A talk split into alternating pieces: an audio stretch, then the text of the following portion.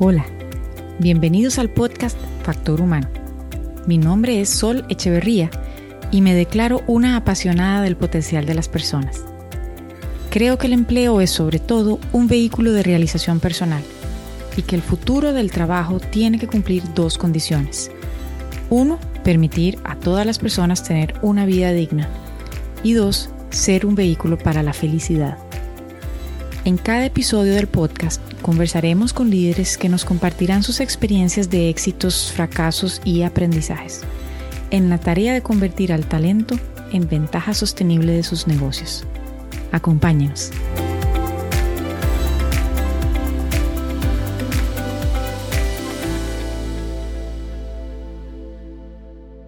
Bienvenidos y bienvenidas. Gracias por acompañarnos en este espacio yo soy Sol Echeverría y me acompaña nuestra invitada especial del día de hoy desde Buenos Aires, Cristina Oneto, mi gran amiga y mentora. Cris, ¿cómo estás? Muy bien, muy feliz. Qué dicha, yo también. Muchas gracias por acompañarnos. De verdad es un gusto tenerte. Bueno, hoy vamos a, a conversar sobre soledad y teletrabajo. Y nos parece que pues definitivamente es un tema muy relevante en este momento porque debido a la, a la crisis sanitaria global, muchas organizaciones hemos tenido que instalar procesos de teletrabajo, de trabajo remoto y distribuido muy aceleradamente, de una manera, eh, pues digamos que ha, tocado correr para una gran cantidad de organizaciones. Y mm, y digamos, en las primeras semanas de esta crisis nos ocupó eso, instalar las, los procedimientos, instalar la forma de trabajar de esta manera. Pero ya han pasado varias semanas y entonces este, esta nueva normalidad empieza ya a asentarse de una manera distinta y empezamos a hacernos otras preguntas que tienen que ver con eh, nuevas realidades de trabajar de forma eh, separada físicamente de, nuestros equipos y de nuestros compañeros. Y entonces nos hace, nos hace saltar la pregunta de la soledad, que es uno de los temas. Pero para comenzar, permítanme presentarles a Cristina formalmente y adecuadamente. Voy a leer un poco de su biografía porque para que ustedes vean eh, la gran trayectoria que tiene, que tiene Cris en Latinoamérica. Cristina es creadora de Talentum, un sistema de evaluación del potencial humano, la cultura organizacional y el capital intelectual. Más de 10 generaciones se han certificado con su metodología, creo que muchas, más de 10 generaciones. Cris nos va a aclarar eso ahora. con su metodología y este se implementa en 15 países de América Latina. Y bueno, yo soy una de las orgullosas graduadas del, del programa de de, análisis de potencial y de coaching con Chris, ya hace, hace cierto tiempo, no voy a decir cuánto. Em, también tiene presencia, su modelo tiene presencia en Europa y en Estados Unidos. Como parte de su trayectoria profesional, se desempeñó como directora de recursos humanos en Ford y Crow. Con su propia firma asesora también desde 1990 a empresas en el sector bancario, automotriz, tecnológico, farmacéutico, petrolero, consultoras de los Big Four, agro, químico, hotelería y turismo y universidades. Es presidente del Centro de Graduados de Ciencias Económicas de la Universidad Católica de Argentina. Forma parte de la Junta Directiva de LININ Argentina. LININ es una asociación civil que busca empoderar a mujeres a lograr sus objetivos profesionales y personales. Es mentora coach y supervisora del International Coaching Federation y directora de innovación y estrategia del capítulo argentino. Es licenciada en Administración de Empresas de la Universidad Católica Argentina y MBA de la Dirección de Recursos Humanos de la USAL. Cris, bienvenida. Gracias, muchas gracias. Bueno, van 38 generaciones. Uf, 38. Espérate, me quedé corta, yo me quedé muy corta. Qué excelente. Este, Cris, ¿por qué, ¿por qué te parece que puede ser importante que hablemos hoy eh, con todos nuestros invitados y invitadas sobre el, la soledad y el teletrabajo? Ah, eh, mira, cuando me invitaste, me encantó, ¿no? Em, es un tema tan poco tratado y sin embargo, ¿quién no lo ha sentido, no? Eh, incluso tan poco pedido en, sesiones.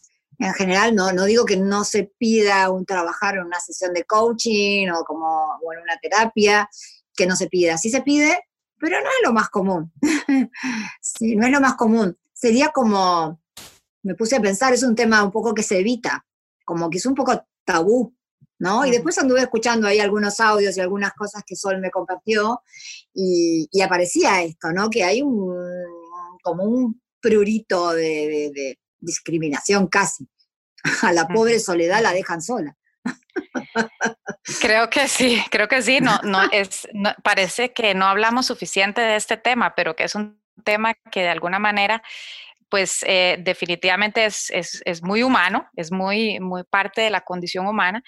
Y además, las condiciones actuales han exacerbado un poco las emociones asociadas tal vez a, la soledad, porque nuevamente el teletrabajo de alguna manera puede haber eh, invitado a, a reflexionar al respecto. Y, tengo algunas este, tendencias y estadísticas muy rápidas, pero como para establecer un contexto interesante, eh, eh, hay eh, un, un, estudio del grupo Search In que se llama Teletrabajo Post-COVID-19 en Latinoamérica.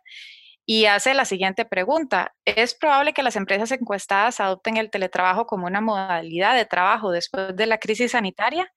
Y bueno, 34% dice que muy probable y 24% adicional dice que moderadamente probable. Es decir, esto más o menos vino para quedarse, por lo menos en un, en un número importante de organizaciones a nivel global.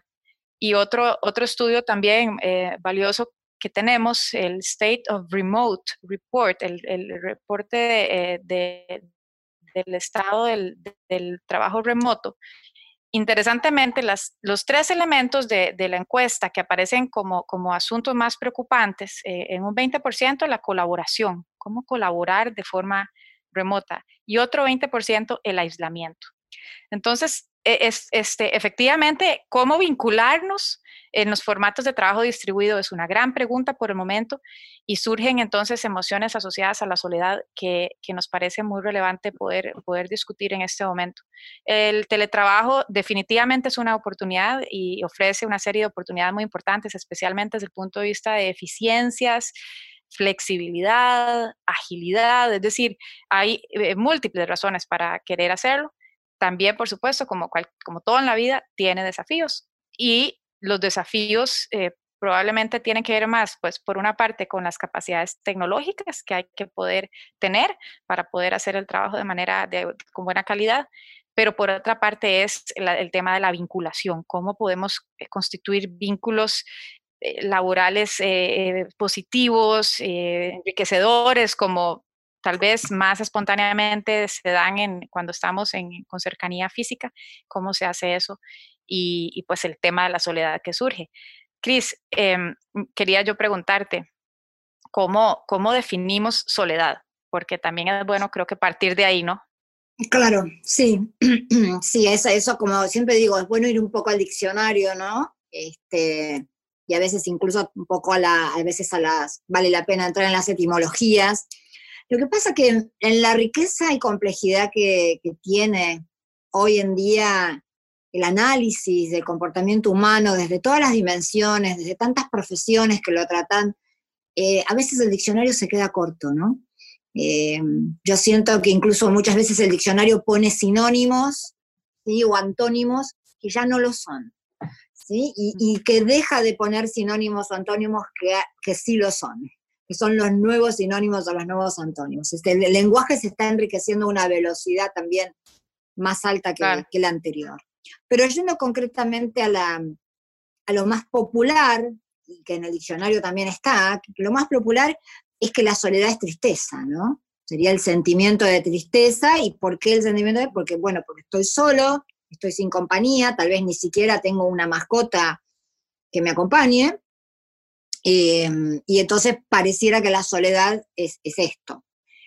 Eh, sin embargo, y rápidamente todos deben estar pensando, quienes escuchan, que muchas veces uno puede estar solo en compañía, ¿sí? O sea, como que internamente elaboramos estoy solo porque estoy solo, porque no tengo una pareja, porque no tengo alguien que conviva, porque no tengo ni un perrito o un gatito, pero cuando lo decimos en la forma retórica decimos, bueno, pero también he estado solo y he estado solo con mucha gente, ¿no?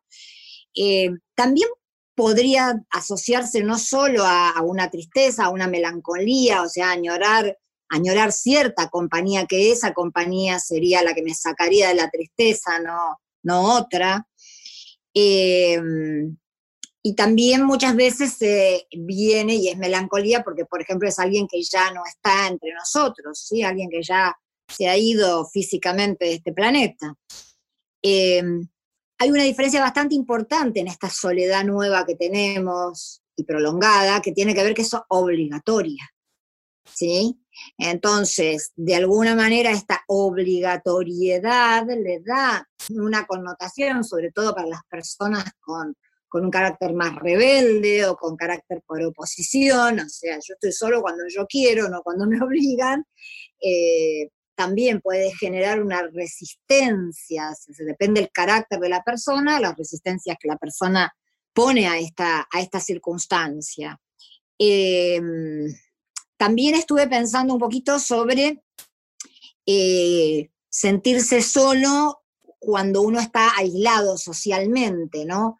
Yo decía cuando, cuando hablan del aislamiento social, yo digo, para mí no es cero aislamiento social esto, para esto es un aislamiento físico, ¿sí? O distanciamiento físico, pero no, no, no social, porque podemos socializar un montón. Es más, creo que la mayoría de nosotros estamos socializando mucho más que antes, o por lo menos acá en mi entorno, hijos, pareja, alumnos, amigos etcétera, ¿no? Eh, a veces no nos alcanza el día para todas las socializaciones que tenemos agendadas en ese día. Em, también eh, depende mucho de la percepción de la soledad como soledad, si es transitoria o no es transitoria. Pero hay algo bastante importante que vamos a tocar en, en unos minutos que tiene que ver también con cómo cada uno percibe la soledad. ¿sí? Ahí hay una experiencia íntima muy personal de cada uno de nosotros que tiene que ver con la historicidad de cada uno, pero también tiene que ver con la biología, y ahí vamos a introducir algo que tiene que ver con las predisposiciones biológicas, ¿no? este, que de alguna manera, em, bueno, transforman esta experiencia que, bueno, que sería una experiencia idéntica que aquel que le cuestan las matemáticas le digan que por 45 días se la pase haciendo cálculos. sería una condena terrible, ¿no? tal cual, tal este, cual. No, definitivamente, eh, este, bueno, eh, de acuerdo, eh, es, un hecho, somos seres sociales, ¿no? Y, este, el factor de, sociabilidad, de vínculo, de, de sentido de pertenencia, es algo que todos necesitamos en mayor o menor medida, como bien decís, y vamos justamente a, desmenuzar un poquito más eso, porque también me parece que esta es una oportunidad y una de las cosas importantes que tenemos que tomar en cuenta es que todos experimentamos este sentimiento de, separación física de manera distinta y tiene efectos distintos en todos nosotros. Entonces, y tenemos la tendencia además, las personas, de proyectarnos entonces, de pensar que los otros se sienten como yo y que como yo me siento es un poco la norma, ¿no? La regla. Y, y es normal, es, es, una tendencia, pues tampoco tenemos que, castigarnos por, por qué nos pase, porque nos pasa a todos, pero, pero también tenemos la capacidad de observarnos y cuestionar.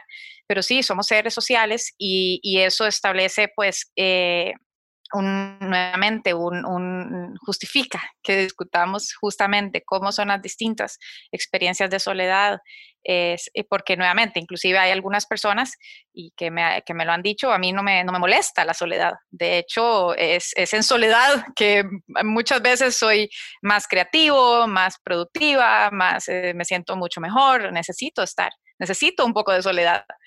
Y hay personas para quienes la soledad se convierte en, una carga muy pesada, en, una cosa existencial muy difícil, con unas emociones que inclusive pueden eh, inclusive expresarse en sintomatología física complicada, podemos experimentar fuerte fatiga, podemos eh, sentir un enorme peso encima, eh, otras cosas que podemos de alguna manera a veces eh, interpretar, no sé, inclusive como depresión, como, como ¿verdad? Eh, una sensación de sentirse irrelevante, transparente hacia los demás. Es decir, estas, estas eh, emociones pueden, para algunas personas expresarse de una manera bastante dolorosa y, e incluso hasta, digamos, sentir manifestaciones físicas, ya, mm, ¿verdad? De, o, incluso en algún, algunos estudios leí también algo, potencialmente propensión a la adicción y a otros comportamientos, digamos, así un poco autodestructivos quizás. Entonces, pues más que se justifica que discutamos y, y desglosemos. Y ahora mencionaste algo que, efectivamente es muy interesante. Partamos de esta, de esta realidad y es que todos nos acercamos a, esta, a, la experiencia de la soledad de una manera distinta y que representa algo distinto para todos. Pero hablarnos un poquito más sobre este asunto de la biología. ¿Qué de esto está anclado en la biología? Porque este tema es bien, bien central. bien central. Y, quiero agregar algo más a lo que dijiste también, que, que, es, que es bueno para muchas profesiones, para muchas dedicaciones, para muchas vidas espirituales, este, está bueno retirarse a la soledad, ¿no?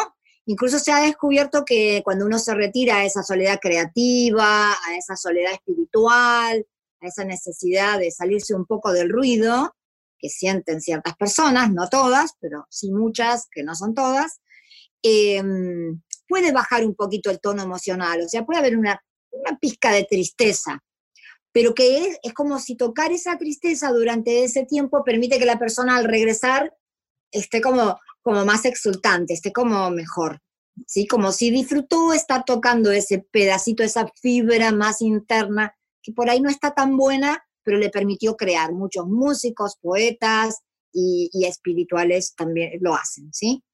Em, pero bueno, yendo a la biología, a ver, Acá hay algo importante, estos son las enseñanzas de las neurociencias que aquí con nosotros compartimos gracias a, muchos neurocientíficos que, nos asesoran, y neurólogos, psiquiatras, que están así como muy en estos temas al día. Y hay algo bastante importante que es que todos conocemos que tenemos un tronco cerebral. El tronco cerebral es el, área del cerebro que regula todos los neuroquímicos, químicos, el, el ritmo cardíaco, eh, la presión de la sangre, como un tablero de comando. Y también tiene un rol sumamente importante que es la alerta. Entonces, cuando estamos muy despiertos, como ahora, tal vez que estamos atentos con este tema, así como súper atentos, la alerta está máxima y estamos como incluyendo todo lo que se nos dice. Sin embargo, dentro de unas horas, cuando estemos en la cama y ya después de un ratito, los ojos empiezan como a bajar y vamos a entrar como en una semisueño hasta que entremos al sueño. ¿Sí? Y indefectiblemente a casi todos los que tenemos más o menos un ritmo circadiano sano, vamos a estar durmiendo hasta el día siguiente, que despertamos. Esta misma función tiene dos roles. Esta misma función tiene ese rol de irnos a dormir, pero tiene un rol que se vincula mucho con lo social y con la percepción social que los demás tienen de nosotros y nosotros de nosotros mismos, que es las tipologías que le llamamos mágicamente, que, se hablan de ellas hace mucho tiempo y ahora sabemos la raíz biológica, la predisposición biológica, que hay ciertas personas que son muy introvertidas, o sea, que les gustan los ambientes introvertidos, este sería un ambiente introvertido porque habla solo, o hablo yo, o habla Roberto que nos ayuda y nos dice, chicas, pueden empezar, pero no nos estamos pisando. La otra parte de la campana de Gauss son los muy extravertidos, personas que necesitan que pasen muchas cosas al mismo tiempo, que trabajan en una mesa de dinero, en los mercados, en la bolsa. Pero en el medio, buena y mala noticia, siempre decimos, hay un 70% de personas que somos la mayoría de nosotros, que somos lo que muchas técnicas llaman ambivertidos o balanceados, que lo que significa es que una parte del día estamos introvertidos y una parte del día estamos extravertidos. ¿sí? Incluso hay muchas tareas que son una mezcla de introversión-extraversión. Eh, entonces, ¿qué va a pasar con la soledad con estas predisposiciones biológicas? Es nuestro tronco cerebral que con su norepinefrina define esta actitud más introvertida y más extravertida. Y aprovecho este, este digamos, eh, momento para decir también que es muy importante un sinónimo que el, diccionario posee, pone que introvertido es lo mismo que tímido. Y esto es una falacia. introvertido no es lo mismo que tímido, así como extravertido no es lo mismo que sociable y conversador. En mi caso, yo soy una moderada introvertida, me pongo siempre de ejemplo, y sin embargo puedo hablar 24 horas seguidas sobre este tema y muchos más. Entonces, ¿qué es? Porque soy muy sociable y soy comunicadora y disfruto enormemente la sociabilidad y la comunicación. Pero bueno, a veces lo ponemos como sinónimo y le decimos a un amigo que tiene un hijo introvertido, tu hijo es muy tímido, ¿no? Y el hijo no es tímido, el hijo disfruta su introversión. Entonces, obviamente, retirarse a esa soledad creativa, retirarse a esa soledad poética, espiritual, o para escribir un libro, como alguna vez yo hice, que me fui cuatro meses y me quedé sola escribiendo un libro, ¿sí? Eh, esa soledad, el que tiene cierta predisposición a la introversión, la disfruta enormemente. No hay prácticamente un padecimiento. Y bueno, y sí habrá un momento del día o cada ciertos días que sale algo así de dentro del cuerpo y dice, bueno, ahora hay que socializar y sale de la, del encierro, pero, pero del encierro disfrutado, ¿sí? del fluir. Acá tiene mucho que ver esto con nuestro amigo Mihaly Csikszentmihalyi, que habla de la sensación del fluir. Entonces sabemos quienes fluimos un poco más en la introversión que en la extraversión, y hay quienes fluyen un poco más en la extraversión que en la introversión. Entonces, esta experiencia de la soledad, hay una mitad de gente que la está pasando mejor que la otra mitad.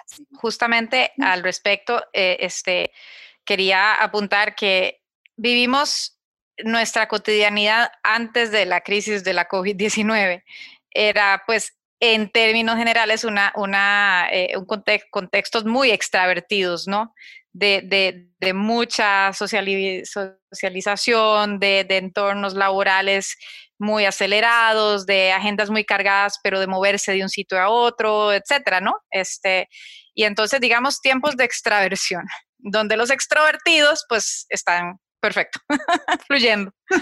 Y ahora, ahora inversa, y como estamos eh, usándonos de ejemplo, que yo también hago, eh, pues yo también soy moderadamente introvertida y entonces debo confesar que pues no se me va tan, no se me da tan mal, pues no, el, pero puedo entender muy bien y, y reconozco momentos en donde me hace falta conectar, ¿dónde está esa energía de afuera? Necesito equilibrar mi sistema con la energía de afuera. Y bueno, lo mencionaste antes también, una cosa es estar solo porque uno quiere y otra cosa eh, completamente distinta es estar solo porque me obligan a, no poder salir y hay que acatar las, las directrices de las autoridades definitivamente. Pero bueno, son situaciones. Entonces, definitivamente en este mundo, eh, en esta situación que estamos viviendo de crisis, no es tan favorable para los extravertidos. Eh, van a tener un poquito mm. más de dificultad y se puede, pueden llegarse a sentir. ¿Cómo se van a sentir, Cris? describinos eh, qué, siente, para que puedan reconocer qué, cuáles van a ser esas sensaciones. Mira, es que el cuerpo se lo pide. Esto sería algo así. Hay como, como una necesidad biológica. Tú dices, como tu cuerpo te pide comer, su cuerpo le pide estímulo. Entonces, probablemente es el amigo que puedes tener vos o puedo tener yo, amigo o amiga, que reclama, no me llamaste, no me... ¿Qué te pasa que no apareces? ¿no? O sea, andan reclamando llamados y situaciones. Eh, en realidad, el extravertido en este momento, que es el que peor lo está pasando, que es la mitad moderada extravertida o totalmente extravertida, mm, va a necesitar hacer muchos muchos estímulos. Tengo una amiga que es bastante extravertida, que un día calculó la dimensión del recorrido de su departamento y entonces calculó que para correr sus 5 kilómetros diarios lo podía correr. Y entonces no solamente lo corría, sino que se filmaba corriéndolo y nos mandaba su filmación. ¿Sí? Este, De alguna manera, la, necesidad de generar cosas. Hay, hay, una buena noticia dentro de todo esto, este, Sol, que es que verdaderamente estar en este ambiente de, la, de este tipo de conferencias y trabajar en este mismo ambiente que presenta algunas dificultades eh, que a veces se, dan de la, de la, no presencia, ¿no? Eh, es como todo un acostumbramiento, es como todo en nuestra vida, es como ir al gimnasio, ¿no? Cuando dejé de ir al gimnasio y vuelvo, me cuesta un poquito, pero hasta que lo adquiero. Y cuando adquiero una nueva habilidad en el gimnasio, un, nuevo movimiento que no conocía, me va a llevar un tiempo también. Pero les aseguro que para los que estamos aquí hace años, eh, de años trabajando, en mi caso cada año más cantidad de horas estando aquí, em, es maravilloso. O sea, eh, uno tiene que animarse a explorar los beneficios de esto. Eh, yo digo que en muchos entrenamientos que yo he hecho, para mí, donde yo fui el alumno, he hecho amigos, amistades, y me he ido a Bilbao a conocer a una amiga que era mi amiga del alma y solamente la había visto por este lugar, ¿sí? Entonces, eh, se pueden tener relaciones profundas también en este, en este espacio. Hay que darle al espacio un tiempo para que uno pueda amigarse. Las personas que son más interpersonales, que, que, tienen más necesidad de tocar, son las que más lo están padeciendo, ¿sí? hay, una, forma de relacionarse que tiene que ver mucho con el toque. Claro, y ahora vamos a hablar un poquito de qué pueden hacer las organizaciones y sobre todo los líderes de las organizaciones para ayudar a las personas a manejar mejor justamente y a, acelerar un poquito tal vez el proceso de adaptación a estas nuevas circunstancias. Es bueno saber, saber también y especialmente tal vez el mensaje particularmente para las personas que se, perciban como extrovertidas, eh, moderadamente extrovertidas o, más hacia la, eh, eh, completamente extrovertidas. Y es que va a ser más difícil poner atención, enfocar, el foco de atención es más difícil porque porque justamente para eh, la persona extrovertida poder enfocar su atención necesita esos estímulos externos, como cuando hay algunas personas que verdaderamente estudian mejor cuando están escuchando música o cuando tienen de fondo el, de fondo la tele o están en algún lugar tal vez concurrido y realmente estudian mejor ahí y de verdad aprenden mejor en una situación donde hay un poquito un poquito de estímulo alrededor. ¿Por qué? Porque porque si estoy en un espacio demasiado vacío de estímulo y soy extrovertida, cualquier pequeño estímulo va a captar mi atención, voy a, tener mucha, mucha avidez de ese estímulo externo. Entonces, eh, el poder poner atención, cosa que es eh, un requisito necesario para la productividad laboral, ¿sí? Si me, si me, aquellos a quienes les esté costando sentir que están pudiendo ser productivos o productivas, podría ser que tiene que ver con esto, con una dificultad para prestar, eh, enfocarse y, poner su atención en el trabajo, porque están en una situación de más introversión de lo que es, pues, de lo que es, digamos, eh, más oportuno, etcétera. Entonces, y, para ir adelantando algunos, algunas recomendaciones y consejos concretos, pues busquen algunos estímulos externos que los ayuden a, a equilibrar, ¿no? De pronto la música todo lo que esté en nuestro control o buscar tener una conversación con alguien, eh, nuevamente poner música, hacer cosas que, permitan verdaderamente, eh, o la televisión de pronto en el fondo, hay cosas así que le puede ayudar mucho a, algunas personas a tener, digamos, su atención un poco más enfocada. Y, al respecto, Cris, me, gustaría que, nos contes un poco con tu amplísima trayectoria.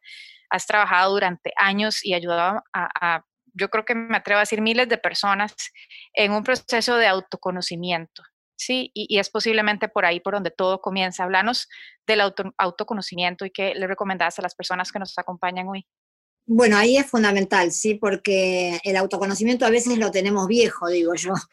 Nos, quedó como resonando en la cabeza eh, las cosas que nuestra madre, nuestro padre o algún docente nos decía de nosotros mismos, ¿no? Este, yo siempre comparto acá una pequeña historia mía, en algún momento me, quise hacer yo misma, por, por, encargo mío, ¿no? De un empleador, una, un, este, un estudio de potencial. Y entonces en ese estudio de potencial salió que yo era muy creativa. Yo tenía 29 años en ese momento y a la persona que me lo dijo le dije, mira, todo lo que me decís está buenísimo, pero que yo soy muy creativa. No, de ninguna manera, no, yo, yo no soy nada creativa, tú no te imaginas. La persona dijo, pero no, no puede ser que lo tengas tan negado. No, no lo tengo negado, no soy, no me sale, ¿no? Y sin embargo, esto tenía mucho que ver con algo que a mí se me decía en mi infancia, de que yo no era creativa, ¿sí? Eh, y esta persona, bueno, me invitó a explorar y de, y de, golpe me pude reconocer en la creatividad y bueno, hoy Sol conoce que, que yo sé que soy creativa y uso, y uso mi creatividad en conciencia, ¿no? Eh, entonces, eh, lo mismo, la misma historia se puede dar entre la introversión y la extraversión. cantidad de personas cuando las encuestamos con Talentum responden, cuando les preguntamos cómo creen que ellas son, responden que son introvertidas o que son extravertidas. Y cuando nosotros sacamos los, sus indicadores de comportamiento, les mostramos que es la inversa, que no son ni tan introvertidos ni tan extravertidos como creen, que están un poco más del otro lado. Y eso les ayuda a explicar, claro, y les ayuda a explicar un montón de cosas que a veces no han podido entender de sí mismos. Exacto, exacto. Porque, por ejemplo, si alguien es tímido, seguramente que la timidez tiene más que ver con un tema de, eh, de, un padecimiento, de algún trauma, de algo que me pasó y me hizo meterme para adentro, que no es lo mismo que ser feliz metido para adentro. ¿sí? Entonces, por ahí a esa persona lo tildaron de introvertido y quedó con ese concepto. Después superó su, su timidez y quedó con el, con el mote de introvertido. ¿eh? Entonces, este, ahí hay, es bastante interesante poder descubrir potenciales que uno tiene ocultos eh, y poder sacarlos a la luz y poder fluir con lo que uno hace bien y hace mejor. Esto es lo más importante. Lo otro importante es, como decía Sol, generarse los ambientes. Yo estoy acá en un ambiente, en casa estamos dos, mi marido, estoy yo, eh, y mi marido está en su escritorio con la televisión, la radio y su computadora, trabajando. y teniendo reuniones, y muchas reuniones de cámaras y cosas, pero todas, todas por, por internet, pero la televisión y la radio están todo al mismo tiempo. No sé cómo hace. Yo estoy en la otra punta para no escucharlo y estoy totalmente calladita, cada tanto pongo alguna canción y bueno, y en las reuniones sí, pero, pero lo mío es como más, más tranquilo. ¿Sí? Eh, entonces cada uno puede generarse, autogenerarse su ambiente. Em, y a veces también hay que pedir y toca hacerse la pregunta, me parece, ¿cómo estoy mejor? ¿Qué es lo que necesito? Y, ponerse atención, prestarse atención, ¿sí? Porque, porque eh, ahí es donde, vamos a ver, aquí de lo que se trata es la gran pregunta eh, del trabajo remoto, distribuido, el teletrabajo, es cómo hacemos para mantenernos unidos a la distancia, con distancia física. Ahí, ahí tengo un punto, ahí tengo un punto que quiero regalarte, Sol, porque es, es de la pregunta anterior y vi varias preguntas al respecto. Yo considero, con todo mi cariño, practíquenlo, eh, tomen una lapicera, anótenlo, porque para que no se lo olviden. Eh, hay algo que yo recomiendo muchísimo que viene de las de los temas de calidad, del Lean Management, del Scrum Master, de, de, de, todas estas áreas, que es algo que se llama el daily el daily, el weekly, el monthly, bueno, pero con que hagan el daily, daily, porque daily todos los días, que puede ser día por medio, puede ser lunes, miércoles y Un minuto por persona del equipo. Nos juntamos el equipo a la mañana, un minuto o dos minutos.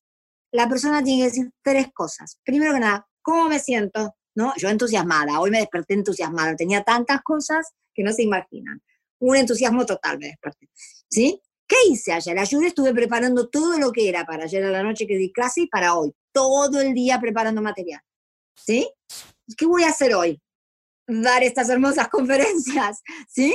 Y aquí estuve, estuve en una en la facultad y ahora sí, y luego me voy a otra. ¿Sí? Y entonces, ¿y, qué voy a hacer mañana? Y mañana, y ahí les contaría qué haría mañana, ¿sí? Dos minutos, ustedes saben cómo estoy yo, cómo está mi emoción, qué hice ayer, ¿Qué voy a hacer hoy? Con lo cual mis compañeros de trabajo saben que yo necesito hoy de ellos y que ellos ya pueden tomar de mí porque yo ayer ya lo terminé, ya lo hice, ya está disponible. Todos sabemos dónde estamos todos y sobre todo empezando con la emoción. ¿Cómo estoy? ¿Cómo me siento? No es, estoy muy complicado, no. ¿Cómo estoy? Bien, mal, contento, triste, me encanta, Cris, me encanta y, ojalá que en serio de verdad hayan anotado. De todas maneras, no se preocupen porque vamos a compartirle a todas las personas que nos acompañan por medio de correo electrónico un resumen de la charla también y de la conversación y con todas estas recomendaciones y van a tener todos los materiales disponibles. Pero me encanta la actividad, Cris, me parece lindísimo por varias razones. Uno, porque para poder compartir en el grupo, en el equipo en que formo parte, para poder compartir cómo estoy, tengo que saberlo. Tengo que poder hacerme la pregunta, tengo que poder detenerme un instante y preguntármelo. Sí, tener esa conversación de mí con mí porque estamos, si estamos hablando de cómo hacemos para mejorar la calidad de los vínculos y de la interacción y de la unión a través de la distancia que establece, la distancia física que establece el trabajo remoto, pues este, para poder establecer conexiones de calidad, la primera conexión es conmigo mismo, ¿no? Conmigo misma. Entonces, poder hacerme la pregunta, número uno, yo internamente, para poder contestarla y poder contarle a mi grupo cómo estoy. Y después lo otro que me parece muy importante y que es una gran oportunidad que facilita esta actividad que está sugiriendo que se tenga lo más seguido posible, lo más, lo más a menudo posible, es dar un reconocimiento, dar espacio de reconocimiento a la diversidad de los sentires. Y nuevamente, que las personas que lideramos equipos no nos lo saltemos pensando que todos se sienten como yo me siento, porque no es así. Yo me siento como yo me siento. Y si un día me puedo sentir muy bien y otro no, y mi gente es igual. Y entonces el poder comunicarnos a través de este tipo de ejercicios y otras cosas que muy pronto ya les vamos a, también compartir, justamente es de lo que se trata, de lo que se trata para poder eh, este, profundizar los vínculos y, como decía, si estoy totalmente de acuerdo, de, e, en la de menos esto es una gran oportunidad para empezar a conocernos desde otros ángulos. Y, em, estamos todos pudiendo ver eh, nuestros hogares a través de las pantallas. ¿sí? Ponemos las cámaras y vemos lo que está detrás.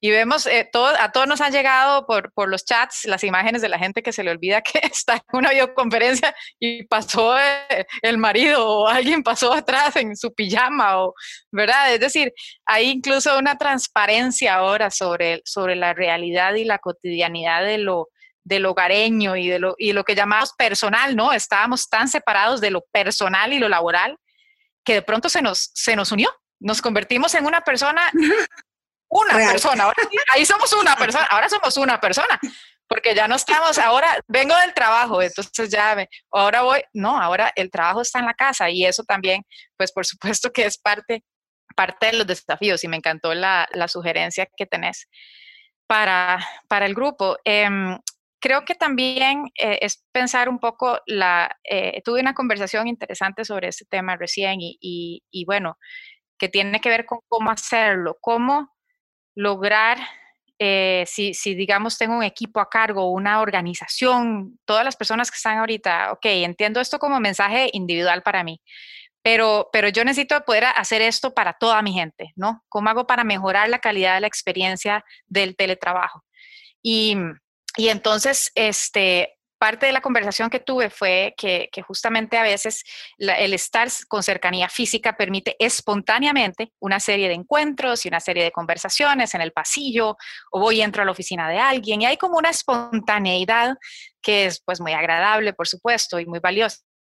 Y, ahora no, no, se va a dar, pues esa espontaneidad, a menos que aparezcan así de pronto en mi casa, que es eh, probable, muy improbable, sin duda.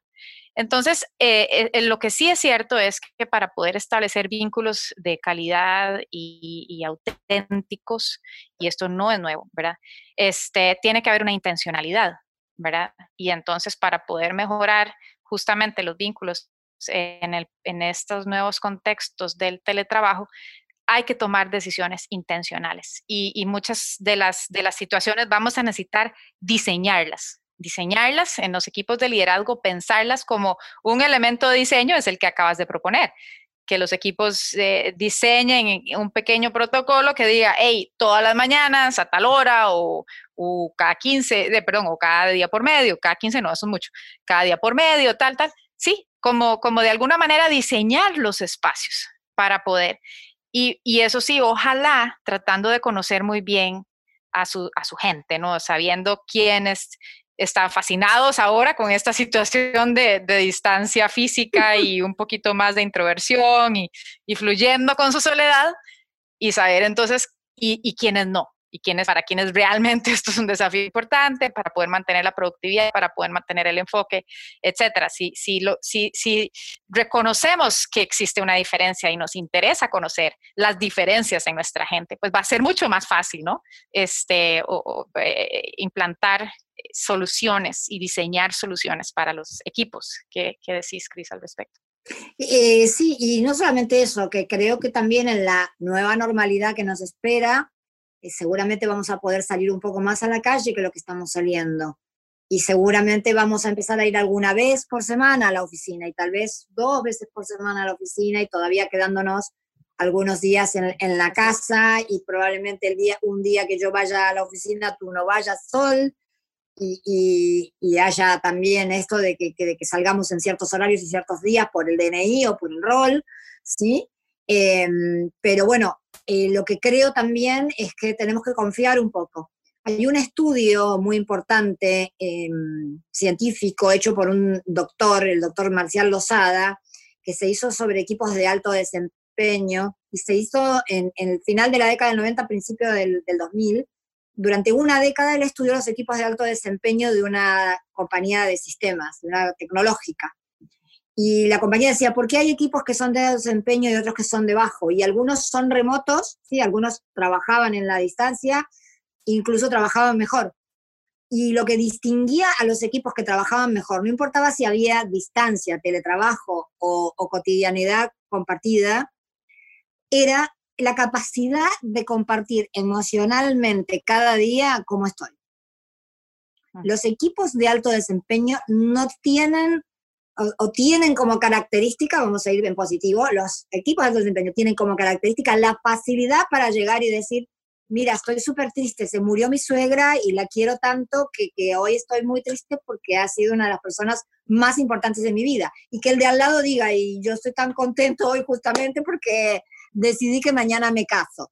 Y mañana me caso, ¿no? Y, y, esté triste el que está triste y esté contento el que está contento y puedan trabajar juntos, ¿sí? Compartiendo las diferentes emocionalidades de cada uno, ¿sí? O sea, poder compartir el, el lugar en el que uno está sentado ese día. Increíble, me parece nuevamente este, una, un ejercicio sencillo, pero, pero hay, que, hay que querer hacerlo, ¿no? Tiene que ser intencional, tiene que diseñarse.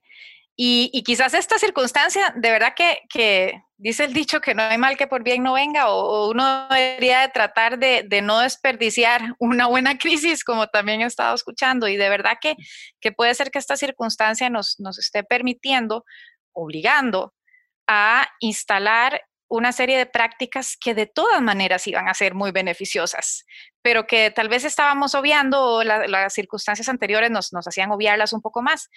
Y ahora sí nos vemos obligados, porque si no se nos desconectan los equipos, si no, si no se, nos, se nos dispersan así, se nos pierden, ¿verdad? Eh, se nos, se nos resbalan entre los dedos y, y entonces para en ese esfuerzo de, de hacer ese team building, ese team building eh, digital, pues este tipo de instrumentos eh, y, nos hace, ahora habíamos comenzado hablando de que somos sociales y de que tenemos una necesidad incluso biológica de, conectar y que nuestros organismos están programados para eso. Tenemos todo un, complejo sistema endocrino hormonal que funciona justamente y hay técnicas, eh, como hemos estado explorando el tema, justamente eh, es muy importante poner las cámaras, por ejemplo, dicen los expertos, porque necesitamos poder vernos y vernos eh, activa una serie de procesos de la oxitocina, de la dopamina, ¿verdad? Otra cosa que yo incluso incorporé, personalmente y les comparto es el uso de las manos. Parece ser que es, tan importante poder verse las manos eh, para la calidad de la comunicación, porque si no me veo las manos, mi cerebro está acostumbrado a que si alguien se me acerca con las manos escondidas, mi cerebro se, se activa en, en, reacción. Sí, ¿por qué no me enseña las manos que tiene ahí? Entonces, vean qué sencillo, ¿no? Es este gesticular un poquito más con las manos en cámara pareciera que crea ese efecto en la otra persona eh, de conexión. Y son las mismas hormonas activadas que si estuviéramos conversando eh, frente a frente, ¿no? En, presencia física. Así que hay una serie de consejos que podemos seguirles compartiendo. Estamos de verdad metiéndonos a estudiar este tema muy a fondo porque es, es, para muchas organizaciones el nuevo, el nuevo contexto, pero lo interesante es que hay cosas que podemos hacer y que definitivamente, si queremos ver también el vaso medio lleno, es un momento que nos permite instalar prácticas de conexión emocional y de conexión humana que tal vez obviábamos, como preguntarnos en la mañana, ¿cómo te sentís? ¿Sí? ¿Cómo te sentís hoy? Y eso nos permite irnos conociendo mejor y, y pudiendo entonces enfocarnos mejor y como nos, nos decís, Cris, eh, este, que está entonces ampliamente demostrado que los equipos más productivos no son los que están metidos debajo del mismo techo necesariamente, sino que son aquellos capaces de compartir con transparencia y con autenticidad sus emociones. Se me ocurre a mí que, justamente la calidad de las relaciones humanas está muy determinada por cuán auténtico puedo ser yo en ese vínculo, si yo puedo ser yo misma en esa relación. Y en, ese, en este caso, pues con mi equipo de trabajo, ¿será que yo puedo ser yo misma con mi equipo de trabajo, ¿no? Creo que es un buen momento, si les parece, para atender algunas de las preguntas. Si, Cris, si te parece, déjame ver. Sí. Este, tenemos varias preguntas que tienen que ver con justamente cómo, eh, cómo mantener, cómo lograr que la dinámica grupal no decaiga y más bien se incremente la productividad. ¿Qué te parece esa pregunta? ¿Te gustaría, te animas a contestar? Sí, claro. Mire, a ver, yo creo que hay, hay que trabajar con el tema de las pausas activas. Yo acá estoy generando una alianza en Argentina con una eh, kinesióloga que ha trabajado mucho con pausas activas dentro de organizaciones y entonces le pedí generar eh, pausas activas que ella las pueda dirigir eh, vía, vía web, ¿sí? o sea, vía Zoom o bueno, las distintas plataformas que existen y que la persona pueda, así como ella lograba que lo hagan en las empresas, sentadas en una silla o apenas parándose al lado de su silla, que puedan generar unas rutinas de pausas activas dentro de la jornada, tanto acompañado con, con, mis compañeros de trabajo como, como si estoy solo. Todo en esto, todo, todo, todo el secreto en esto es generar hábitos. Todos sabemos que generar hábitos es costosísimo no, no, digamos, la memoria ósea, digo yo, el, viejo hábito siempre vuelve. Pero aquí estos hábitos incluso son muy saludables. Otro hábito que también le pedí a la misma persona que, hace meditaciones, porque es meditadora de mindfulness, también que les enseñe a, a una meditación. Entonces yo creo que una meditación por día, no esas meditaciones de 45 minutos quedaron antiguas, los seres humanos si meditamos 45 minutos nos dormimos una siesta hoy día. Necesitamos meditaciones de dos minutos, tres minutos, cinco, se acabó, ¿sí? Con dos, tres minutos estamos muy bien. Si la hacemos diariamente, aún tenemos mucha más capacidad de bajar esa meditación al cuerpo, ¿sí? Y un poquito de pausa activa, yo creo que ahí hay un elemento fundamental. Y no solamente con el COVID, hay gente que no se mueve si no es ahí, ¿sí? Esa para mí sería una, una importante reactivación, ¿sí? Y para mí la pausa activa tienen que ser elongaciones. Lo que más necesitamos en esta, en esta rigidez es elongar. Correcto. Yo, yo quiero agregar... como verá. Sí, quiero agregar a lo que estás diciendo un poco, me parece en la misma línea, pero, pero que es que parte, digamos, de, de un poco eh, también de las experiencias que nos han estado contando algunas personas. Y es como que esto se vuelve muy monótono, como que el día eh, es, es, demasiado, es, es, como estar en una película que, ¿verdad? Eso es, es, como una repetición con una y otra, como un disco rayado, porque, porque, bueno, sí, se pasa muchas horas uno sentado frente a una pantalla y hasta se pierde noción de cuántas horas. De verdad que muchas personas están diciendo, ¿cómo hacemos para poner el límite? ¿Cómo hacemos para cortar a la hora que es? Porque antes yo cortaba cuando me iba, pero ahora es, esto es, es un nuevo, mm, hay que hacer un nuevo manejo, un manejo distinto. Y, y, y, y toca, eh, y, y además es un manejo como cada quien tiene que hacerlo, ¿no? Cada quien también tiene que ser dueño de su, de su horario, de sus límites. Pero entonces, de alguna manera, y nuevamente con intención, con intencionalidad, hay que diseñar espacios para que sea distinto. De pronto puedo animarme a ir a trabajar a otro sitio.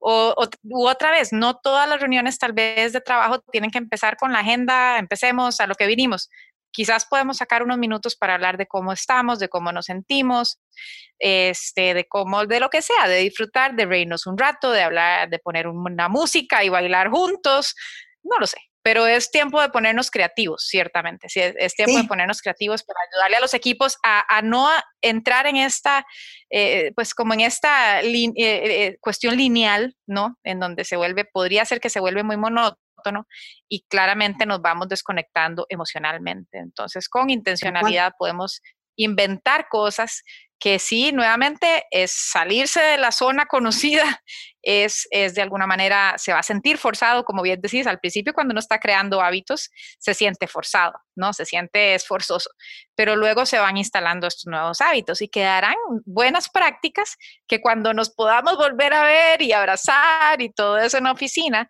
pues son prácticas que de pronto ya van a estar parte de nuestra cultura otra vez y comenzar las reuniones hablando de cómo nos sentimos y poder eh, no solo entrar directamente a lo duro, duro del trabajo, sino también poder considerar esa otra dimensión del ser, del ser que somos, que también va al trabajo y que es tan importante y que ayuda tanto también a la productividad. Yo creo que hay, para, para abordar otra de las preguntas y ya casi que irnos despidiendo, este, justamente eh, otra de las preguntas apunta, bueno, esto pasará, ¿no? En algún momento pasará y volveremos a una especie de nueva normalidad y volveremos a encontrarnos. Y entonces, ¿qué, pueden, qué podemos esperar de esos nuevos, de esa nueva circunstancia cuando ya eh, no estemos obligados a trabajar de forma distribuida remota, sino que si lo hacemos, lo hacemos porque le vimos enorme conveniencia y decidimos seguirlo haciendo. Eh, este, y, pienso yo un poco, adelantándome un poco a la respuesta, es que justamente lo que, lo que va a pasar en estos nuevos escenarios es que ojalá hayamos incorporado una serie de, nuevas eh, prácticas y de hábitos que nos vimos forzados a crear y a instituir ahora por protocolo, como hablar de cómo estamos, crear un almuerzo compartido, aunque sea por medio de la pantalla, pero todos almorzando juntos.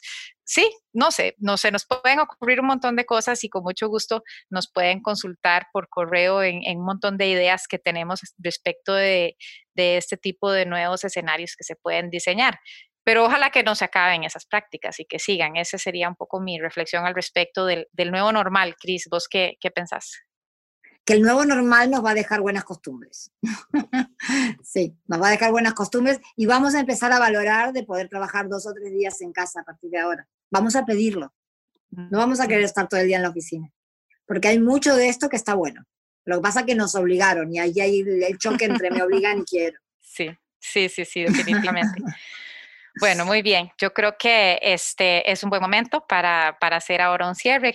Cris, eh, te, te, permito aquí un espacio para que puedas eh, hacer un cierre para nuestros invitados de hoy. Bien, a ver, em, primero agradecerte un montón acá, todo el equipo que, que hay detrás de esto, un montón de gente trabajando para que hoy estemos aquí eh, disfrutando este momento, que lo disfruté muchísimo, muchísimo y disfruté mucho tener que prepararlo, pensar así un poquito las preguntas que nos íbamos a hacer. Em, disfruto también tanto eh, algo que pareciera raro, pero es lo que más me gusta es compartir con todos lo que yo sé eh, y poder hacer que, que, esto genere salud en cada uno de, de, las personas que están escuchándonos y de los equipos que, que trabajan con ellos, ¿no? Porque al final el trabajo es lo que la mayor cantidad de horas de nuestra vida, es la mayor parte de nuestra semana, es trabajando. Entonces, si no tenemos salud y bienestar en el horario de trabajo, bueno, ¿qué le queda al resto de nuestra vida? ¿no? Vamos a estar después un montón de horas durmiendo, casi tantas como trabajamos. Eh, por lo cual, este es mi mensaje. Anímense a disfrutar esta modalidad de trabajo porque aparte cuando abran la puerta, acá en Argentina se le dice del rancho, sería la casa, cuando abran la puerta del rancho tal vez no quieran salir. ¿Sí? Así que animarse a disfrutar esta experiencia. Muy bien, muchas gracias. Sí, bueno, hago también mías tus palabras, he disfrutado muchísimo, gracias al equipo que nos ha apoyado. muchas gracias a ustedes quienes nos escucharon durante casi una hora. Gracias por, por mantenerse atentos y atentas. Es un tema interesantísimo, un tema vigente, un tema que es, es, una pregunta constante para nosotros y para ustedes. Así que pues vamos a seguirlo pensando y vamos a seguir compartiendo recursos y reflexiones al respecto. Pueden seguirnos tanto a Cris como a mí y a nuestras firmas en redes sociales porque estamos todo el tiempo justamente haciéndonos estas preguntas y compartiendo cosas interesantes que nos encontramos por todo lado. Así que eh, pues es un momento sobre todo para compartir, para cuidarnos, para conectar y para aprovechar justamente para crear nuevas, nuevos hábitos, nuevas buenas prácticas. Así que nada, cierro con eso. Por favor, cuídense mucho. Traten de hacerse preguntas y de, ir hacia adentro. No, como no podemos ir afuera, pues vamos hacia adentro, vamos a, conocernos un poco más a nosotros mismos y, hacernos preguntas importantes que nos van a ayudar a trabajar mejor en equipo y a ser más productivos durante estos tiempos de, de manejo de crisis. Así que bueno, nada, muchas gracias, que pasen muy buenas tardes y nos escuchamos muy pronto. Gracias. Chao, gracias, adiós. Bye, bye.